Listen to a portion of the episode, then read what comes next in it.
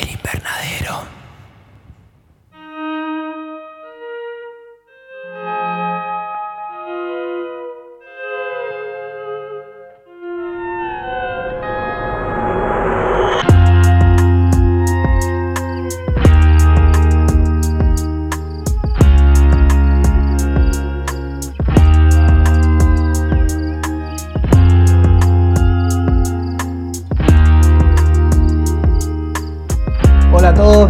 Bienvenidos otra vez al invernadero.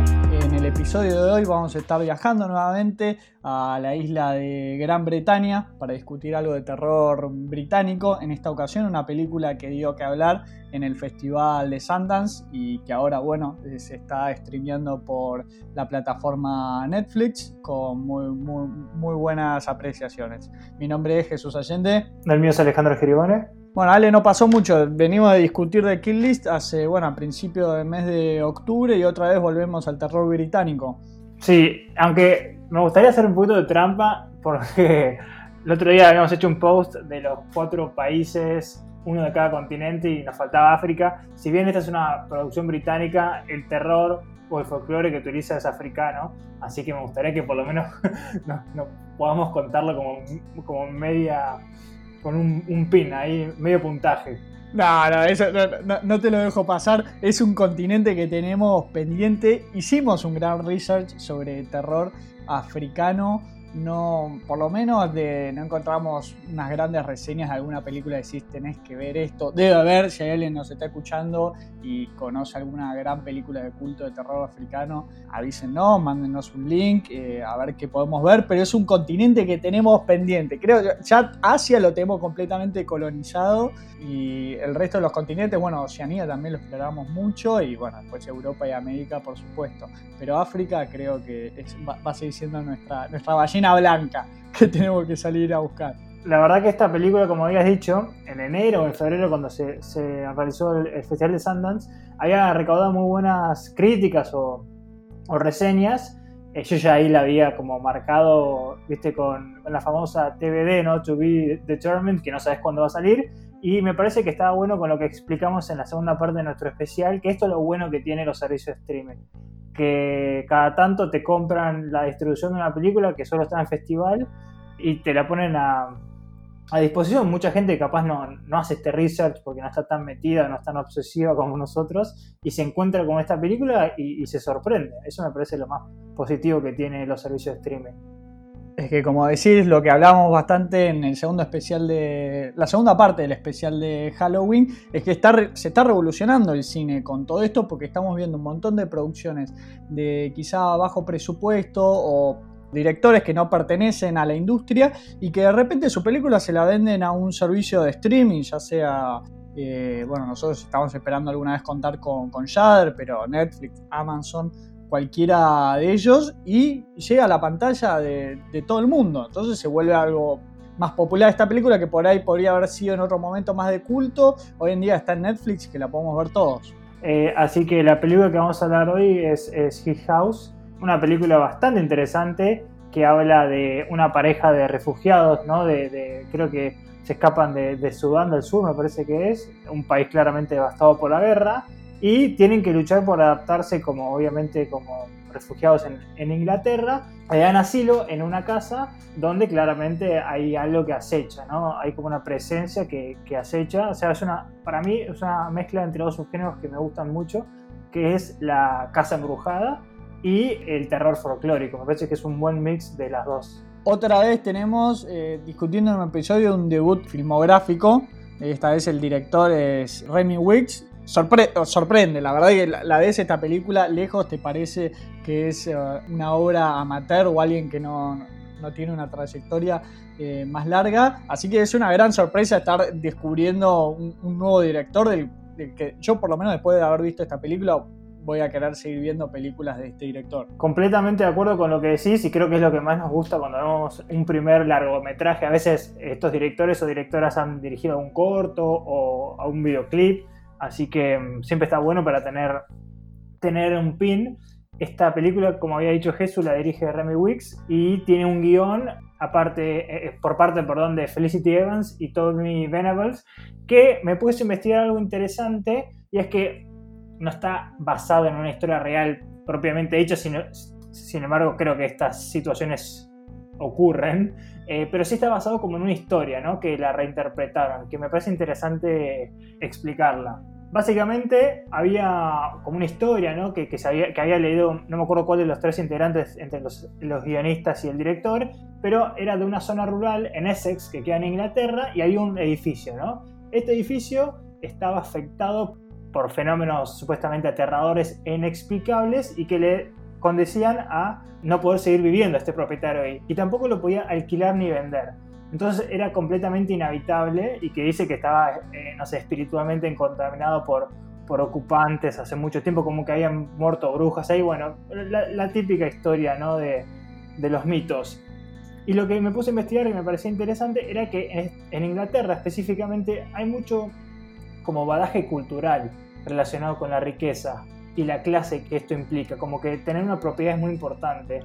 Entonces no, no poder venderla o no poder vivir es muy como que es no está cumpliendo el propósito que, que, requiere tener una casa. Así que lo que quisieron hacer es tomar este concepto de los que están de afuera o los que no están cumpliendo un propósito social y aplicarlo a estos refugiados, que serían estas personas que no están cumpliendo con, no sé, el mandato social occidental clásico.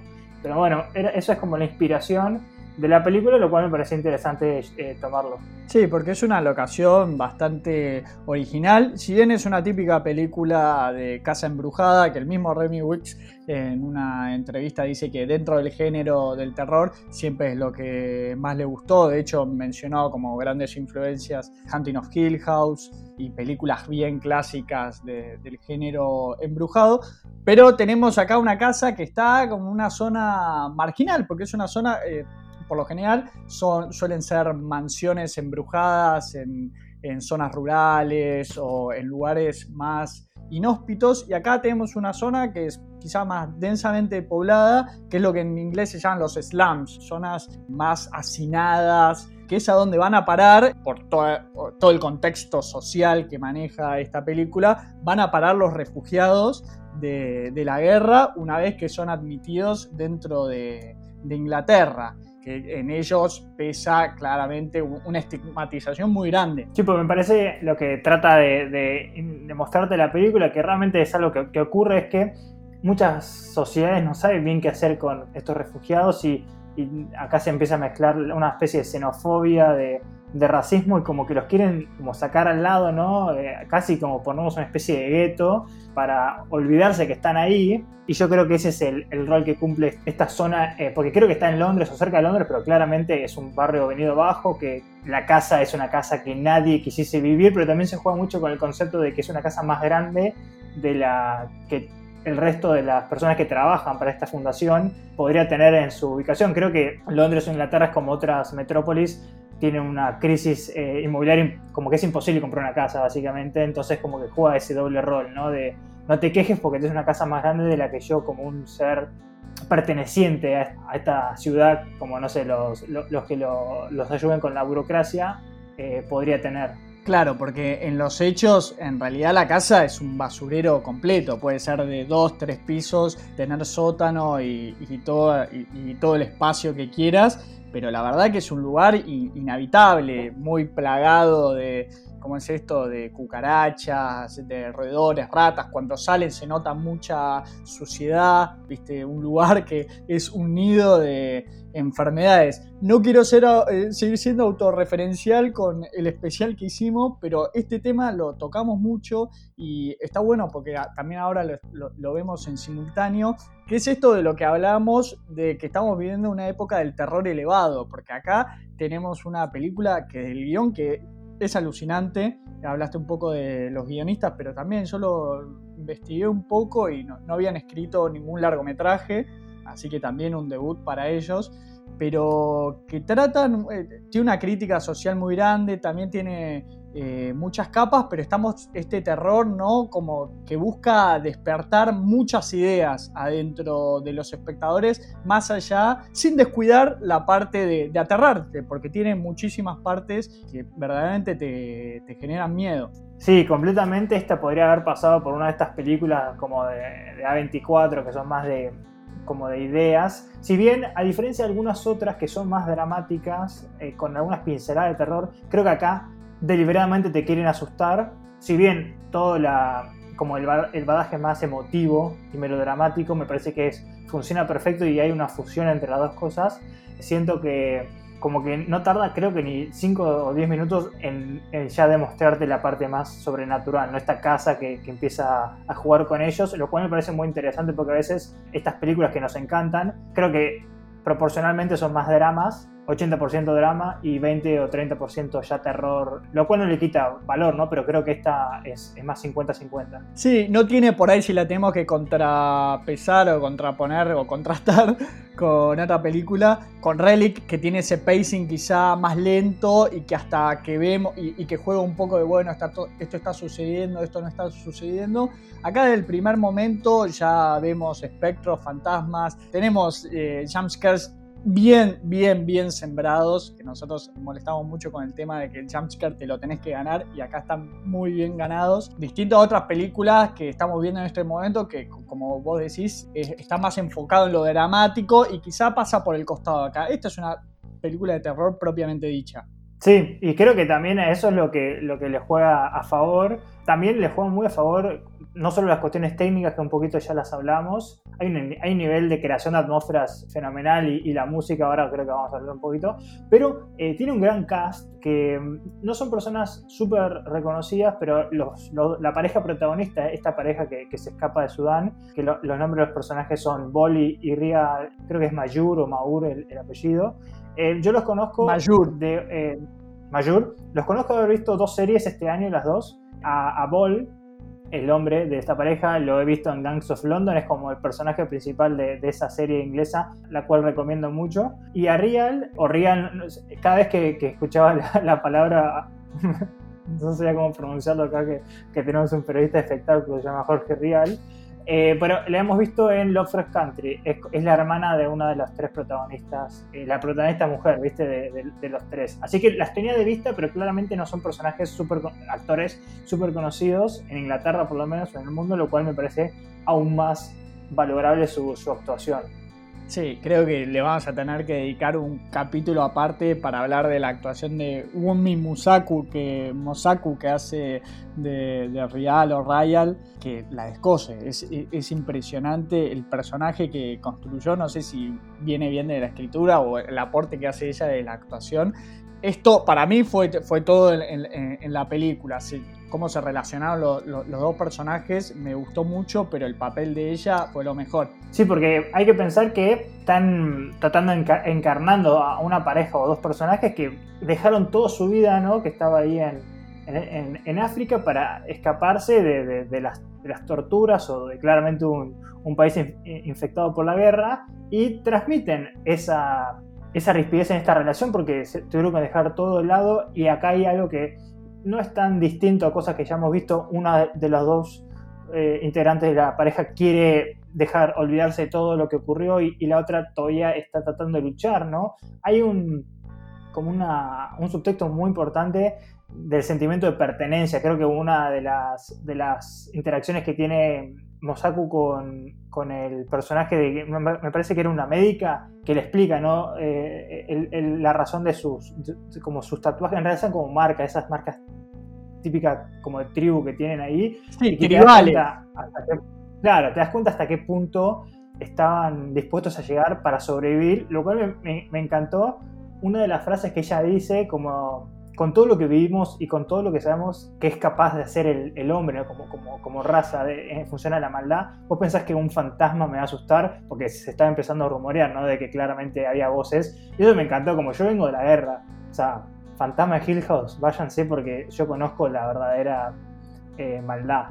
Es que es, es el primer tropo que implosiona por los aires en esta, esta película. Tenemos una protagonista que dice, yo los fantasmas no les tengo miedo, o sea, los veo, eh, se me aparecen, eh, nos están acechando, pero miedo le tengo a los vivos, no le, no le tengo a los muertos. Yo viví en carne propia eh, lo que es el dolor, el sufrimiento, la maldad del ser humano ¿Y qué me va a poder hacer un espectro del más allá que yo no haya experimentado hasta el momento? Entonces te, habla de, un personaje que no, acostumbramos a ver en una película de terror, ¿no? Donde generalmente tenemos, que al principio suelen ser más reacios eh, o suspicaces en cuanto al tema de, si lo que están experimentando, están viendo es un hecho sobrenatural, acá ella no, le importa, no haya o no haya fantasmas, ella ya está, está, muerta por dentro. Es un personaje el que hace Wumi como anestesiado, ¿no? Como que la, la, vida ya le pasa porque sufrió tanto que no, no sabe cómo seguir adelante.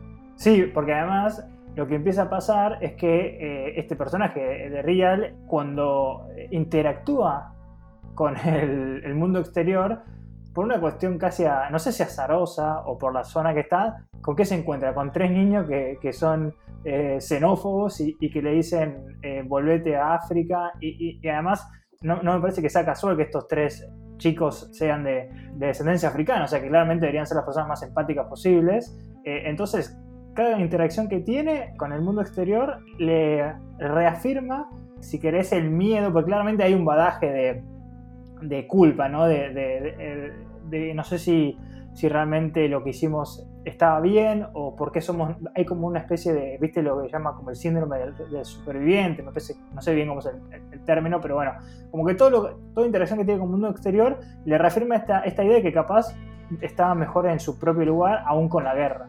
Sí, y ella claramente está, es, la sacaron de, su hogar, de, lo, que conoce. Ella es un elemento, junto con Bol, son elementos completamente extraños que además siempre perteneciendo a, otra categoría y se los hacen notar. Y esta escena que relatabas de, los niños, de descendencia africana, son niños que se, sienten ingleses, entonces a ella la ven como, como un inmigrante ilegal que los viene a molestar, se burlan de ella cuando en un momento los despide, creo le dice aparat o no sé qué palabra hace, que es alguna lengua africana, como diciendo muchas gracias o adiós, no, no, no sé si te lo traducen, y los niños se burlan de ella por por usar ese lenguaje, diciendo, para eso quédate en África, vos no sos de acá. Entonces empieza a transitar como una especie de agorafobia, ¿no? Como que ya no, no, no quiere salir de esa casa porque todo lo que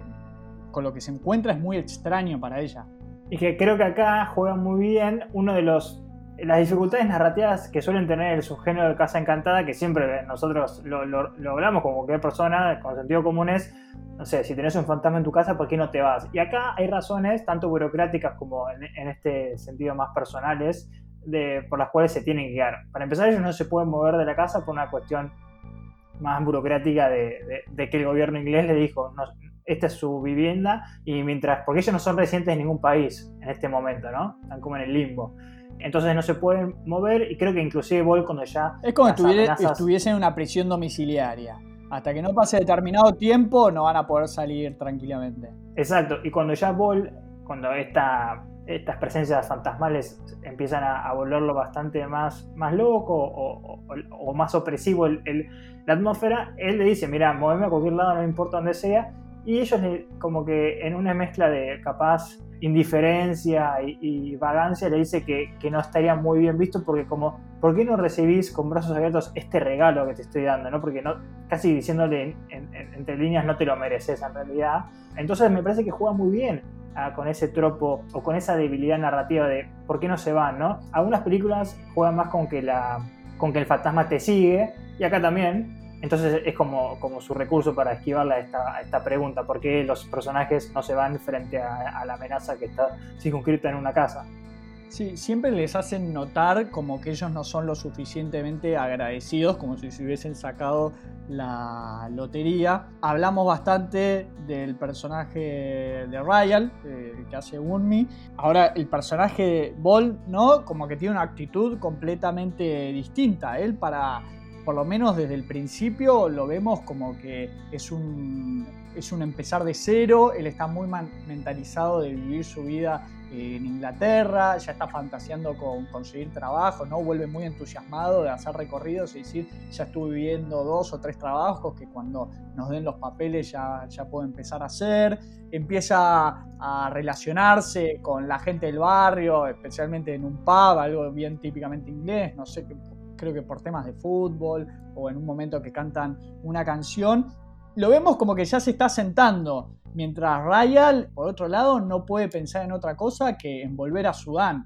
Acá hay algo muy importante que creo que es eh, una de las revelaciones que, que recontextualizan la película, me parece muy interesante y que no la vi venir, está más sobre el final, pero que nosotros nos presentan al principio una especie de, imagen, ¿no? que son eh, Rayal y Ball con su hija, ¿no? que lamentablemente muere ahogada en, mientras ellos están escapando en un barco o en un bote, lo cual eso realmente ocurrió, ¿no? Y, ocurre, ah, si uno lee el diario en, esas, en las épocas que habían como era más masivo el tema de los sí, Sigue pasando. Eh, sí, sí, sigue pasando.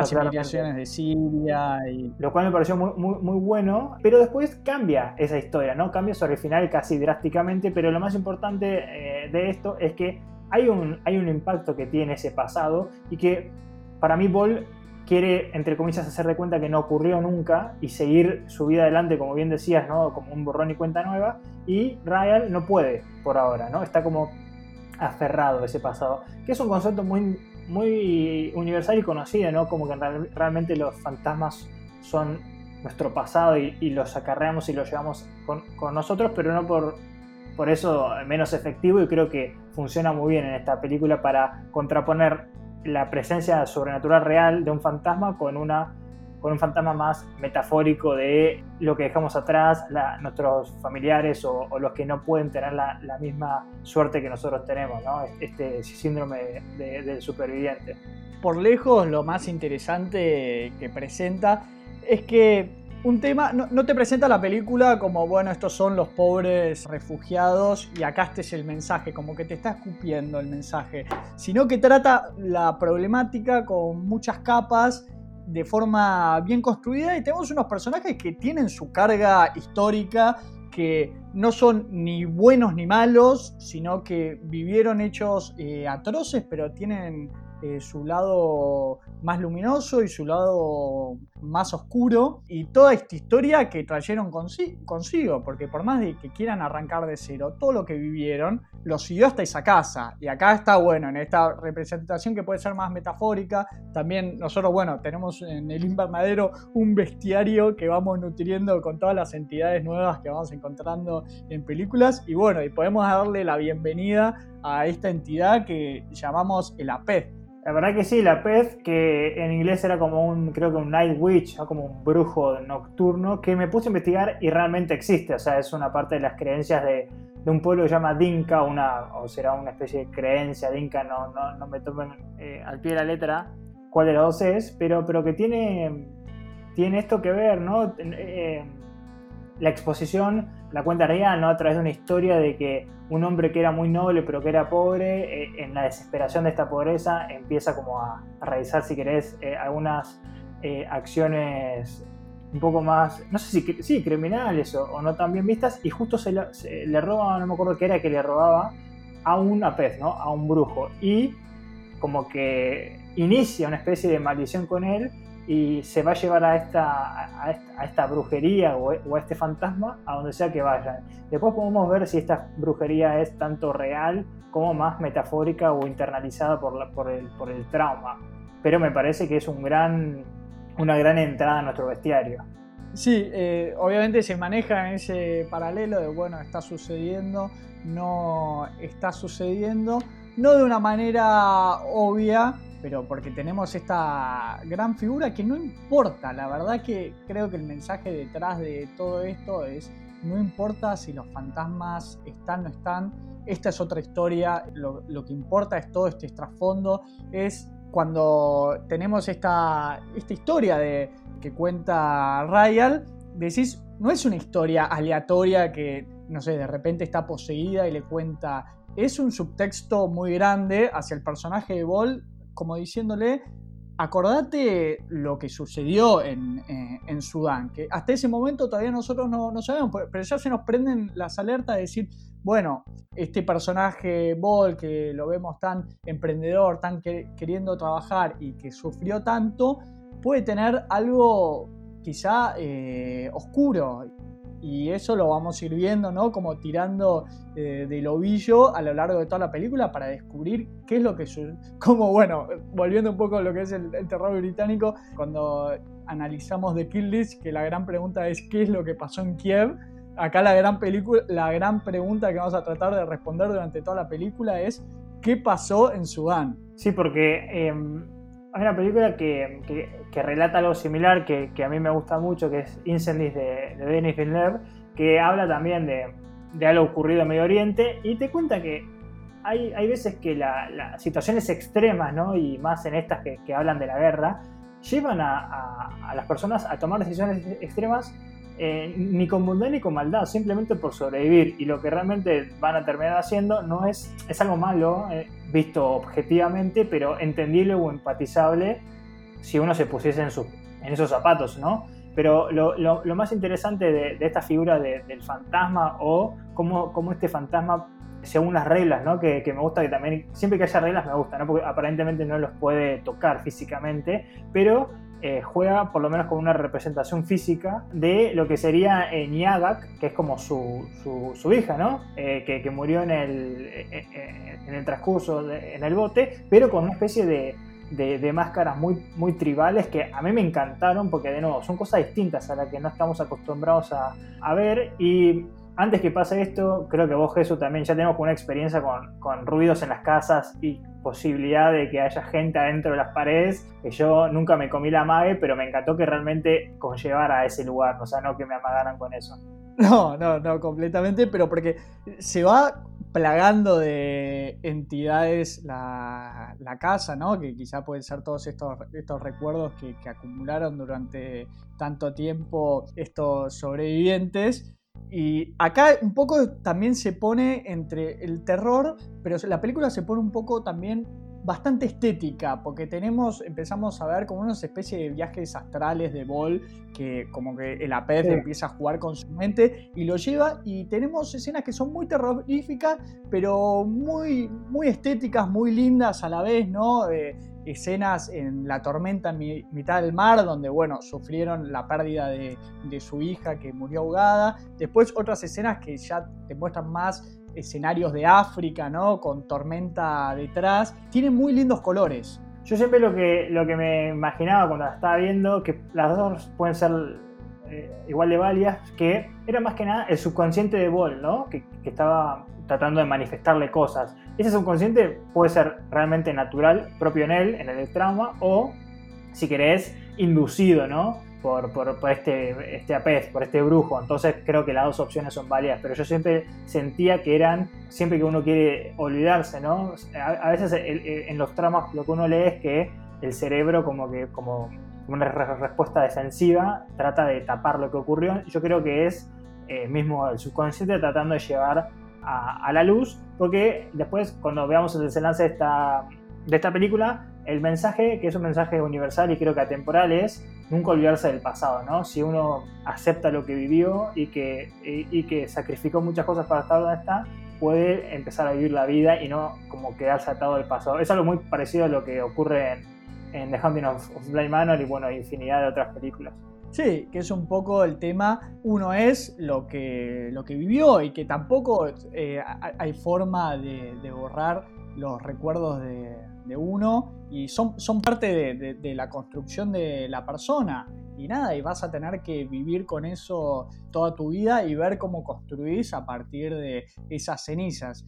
Lo que más me gusta de esta identidad de la pez es que le sentí algunas vibras al J-Horror en el sentido de estas entidades o espíritus en el cine de terror japonés que no, no, no, tienen una maldad o, son, por lo menos no sentí que tuviese un objetivo maléfico este, este Apet, ¿no? Como que es como que era más un martilleo en la cabeza de Ball diciéndole despertá, despertá, despertá, porque lo que estás viviendo no, no es real y esto no lo vas a poder borrar, sino que tenés que asimilar todo este trauma que viviste para poder, tenés que dejar entrar todos estos fantasmas que te van a acompañar toda tu vida, porque lo que sucedió, sucedió y no hay manera de borrar el pasado. Si yo al principio, cuando ya empieza a tomar más forma la figura de la pez, pensé que había sido lo que acá en Argentina y capaz en Latinoamérica se llama como un gualicho. Yo pensé que la, una de las personas que, quedó en, Sudán,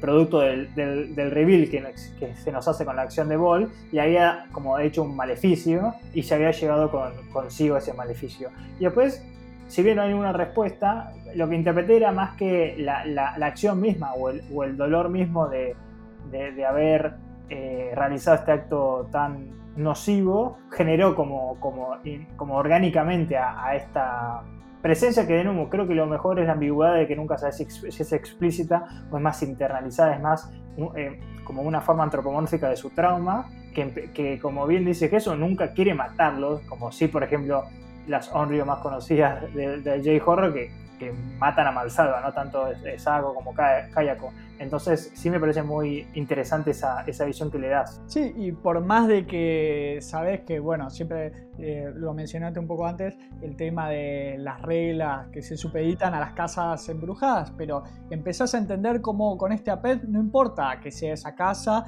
múdense a, donde se, se muden lo, va a perseguir, ¿no? Porque fue alguien, una entidad antigua a la que le robaron algo preciado, entonces hasta recuperarlo lo, va a seguir hasta el final de, los días. Después, bueno, vamos descubriendo cuál es esa verdad oculta que es de lo más siniestra, pero siempre de vuelta esta película te da mucho contexto, te explica, no, no te dice que tomes partido, sino te, te demuestra los hechos fueron de esta manera Sacá vos tus conclusiones si podría haber actuado de otra manera Bol en Sudán o eh, estaba verdaderamente atado eh, por, las circunstancias. Pero creo que un poco es como tomar una fotografía de historias como esta, debe haber muchísimas en la crisis de refugiados, ¿no? Entonces es hacer como un mini paneo, una historia que en realidad son muchas que puede haber de este estilo.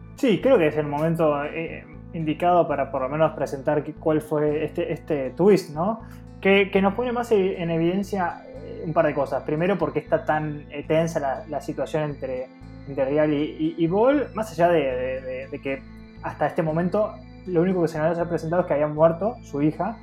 pero este reveal es que realmente esa hija no era su hija, sino que para poder escaparse y entrar en un, estos autobuses que asumo que después los iban a conectar con el bote, eh, solo priorizaban a, las familias o a, los, niños y agarran a una, chica de, no sé, 10, 12 años que estaba creo que con su madre al lado que también querían entrar y la agarran de la mano y se hacen pasar por sus padres y así pueden entrar en este autobús y escaparse. Pero lo que al principio habíamos, percibido como que esta niña era realmente su hija, eh, la que se muere ahogada, es esta persona. Entonces ahí es como un, como el impacto es doble porque no solo le roban a, una madre a su hija, sino que ni siquiera la pueden proteger, porque si uno dice, yo les quiero una mejor vida para esta chica y me la estoy llevando a Londres, es una mala acción, pero por lo menos tiene un desenlace satisfactorio. Esto no, tiene un desenlace aún peor, y creo que es lo que mejor juega eh, la película para decir, ok, acá no hay villanos ni héroes, sino gente desesperada. No, hay una, o sea, es un hecho completamente reprochable. Hay una apropiación de una niña que se la arrebatan a, su madre de, las manos eh, en, su cara con el solo hecho de, sobrevivir. Pero lo vemos, el, el, personaje, la construcción de Ball, es una persona verdaderamente desesperada. Es, es la desesperación total, lo que no justifica sus hechos. Los explican, pero no los justifican. Entonces, esto es un aire fresco, eh, es un aire fresco en el cine de personajes que, son tridimensionales, que tienen un montón de, aristas y que es probable que terminada la película después te quedes con e, estos personajes porque tienen un montón de, de puntos para explorar sobre ellos. Sí, y acá es donde ya tenemos una imagen mucho más, como decimos, tridimensional de la culpa. O sea, a, qué viene la culpa o cuál es la razón de tener esta culpa. Claramente una culpa que los carcome, ¿no? Una, una capaz más subconsciente, que sería el caso de Ball, y con Real es más, eh, ella, ella entiende por qué siente culpa, pero no puede disociarse de ese pasado. Pero lo que hace bien la película, si bien no justifica nada, siempre te, te la pone en el contexto, porque cuando ya vemos, si querés, toda esa secuencia que arranca con una escena, me parece que es una escuela con todas estas mujeres que están refugiadas asesinadas frente a, a balazos ¿no? de, ametralladora, como que claramente te dice, ok, esta situación era eh, desesperante y entiendes, no, no, no, no apoyás la decisión de Ball, porque era esto o morir, porque no había forma de escaparse de este infierno. Era literalmente, muchas veces hablamos del infierno en la tierra, pero esto es realmente el infierno en la tierra y ocurre en el mundo real. Qué lindo es ese corte, ya detenido un poco más en lo, en lo, técnico, para, en lo técnico para seguir más con el análisis, pero qué lindo es ese, ese corte que tenemos entre, bueno, ya al final de la película, que lo tenemos a Bol un poco más desenfrenado, que sentimos por ahí que está ya muy influenciado por la figura de la pez y está metido en esta locura y que la y, que bueno y que tiene este eh, encontronazo con, con Rial y ella escapa de la casa. Y cuando escapa de la casa de repente aparece en esta escuela que te mete en un flashback de una manera muy original sin, sin que haya un corte no porque sale de la casa en los eh, en estos slums en Inglaterra y de repente estamos en el África del, de Sudán y, estamos viendo algo que pasó mucho antes. Me, pareció muy original, me, hace acordar a, por ahí los cortes que hace Ari Aster, como vimos en Midsommar, ¿no? de que el personaje de Florence Poe entra a un baño y cuando abre la puerta está saliendo del baño del avión. son cosas muy originales y que me gusta del cine que estamos viendo ahora. Sí, que en ese momento no sabes si es un flashback, si es una especie de manipulación por parte de la PEF, porque juega mucho con esto que tampoco sabes si es manipulación o es simplemente el subconsciente eh, que está como revolviendo recuerdos o traumas, pero es muy, mucho más impactante cuando tenemos a todas estas mujeres que, que eran eh, no sé si conocidas por, por Rial o eran las, las, madres de muchos hijos ahí en, Sudán y que al principio tiene una especie de interacción ¿no? con ella y yo no sabía acá si eran una especie de, manifestación de, la PEF como suele pasar, ¿no? que, que, como que toma formas conocidas para, para engendrar la, la, pesadilla y después vemos el resultado real, ¿no? O sea, esto era como, una, como, un, como un flashback y donde las vemos muertas y eso es lo que desencadena en toda la secuencia que termina con eh, con, el, con Paul raptando a, esta niña. Entonces, esto que decías vos de, cómo juega con los flashbacks me parece súper interesante y, súper, como decías vos, estético, ¿no? Como todas estas vistas del subconsciente, tanto la parte del mar como, como esta parte de la escuela, me parecen que están re bien hechas y que aportan mucho dramatismo y contexto a lo que estamos viendo. Ya llegando casi al desenlace final de la, de la película, eh, donde todo tiene todas estas cosas toman, toman más relevancia. Y lo que dijiste y que creo que es la idea central de toda esta película, volviendo ya al análisis de la culpa. Es toda una gran historia de culpa, pero lo más interesante es, tenemos dos visiones muy distintas y, muy reacciones muy distintas eh, sobre cómo encarar esa culpa. Por eso están también caracterizados Ball y Rayal, porque mientras Ball toma una postura de decir lo que pasó en Sudán no pasó, esto es borrón y cuenta nueva, voy a arrancar una nueva vida acá y construir y olvidarme del pasado y reinventarme, ser una persona completamente nueva y que no tenga ningún tipo de raíz o conexión con Sudán,